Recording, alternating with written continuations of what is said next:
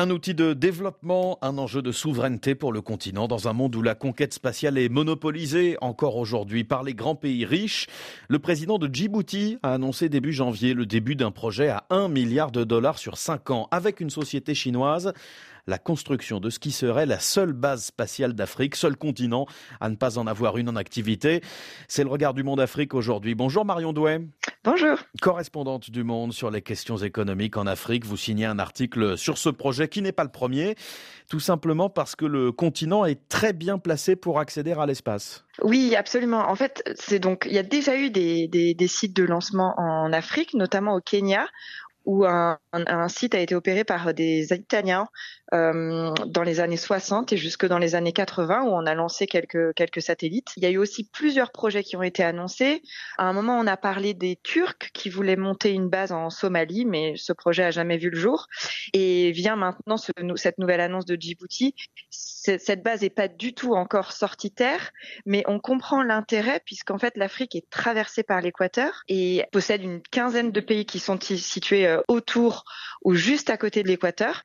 Et donc en fait, ça en fait un site de lancement absolument idéal, et pour lancer des fusées euh, ou des satellites, mais aussi pour observer l'espace. Un potentiel auquel l'Afrique s'intéresse d'ailleurs de plus en plus. Elle compte 55 satellites, c'est très peu sur des dizaines de milliers, mais la majorité d'entre eux ont été lancés ces 5 à 7 dernières années. Absolument, c'est très récent et on compte une centaine d'autres euh, satellites actuellement en développement et qui doivent être lancés dans les prochaines années. Ce qui a changé vraiment fondamentalement la donne en fait en Afrique, c'est l'avènement du New Space, c'est-à-dire cette euh, conjonction et d'une importante chute des coûts dans le domaine spatial et d'une irruption du secteur privé qui a redynamisé euh, beaucoup cette industrie.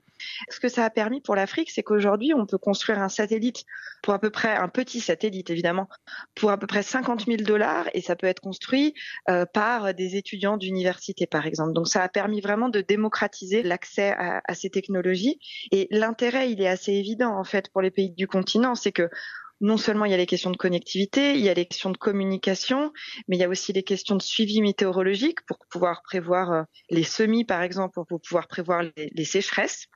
Il y a aussi un important enjeu de sécurité. On peut, avec les satellites, surveiller les mouvements des hommes, donc c'est important dans la lutte antiterroriste. Et puis cet intérêt, il est aussi important d'un point de vue de souveraineté pour les États, euh, parce qu'aujourd'hui, ils sont obligés de s'appuyer sur les grandes puissances spatiales, comme les États-Unis ou la Chine, par exemple, pour pouvoir lancer leur euh, propre euh, satellite. Ce qui est intéressant de noter d'ailleurs à ce sujet, c'est qu'on a, on, on, voit clairement un intérêt de ces mêmes grandes puissances pour les projets africains.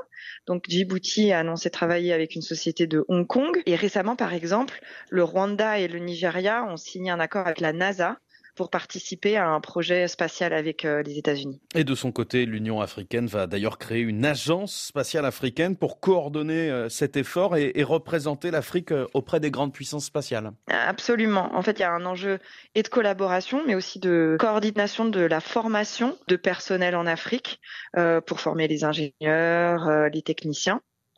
Et c'est aussi un enjeu très important pour faire parler l'Afrique d'une seule voix dans des grands débats internationaux qui concernent l'espace.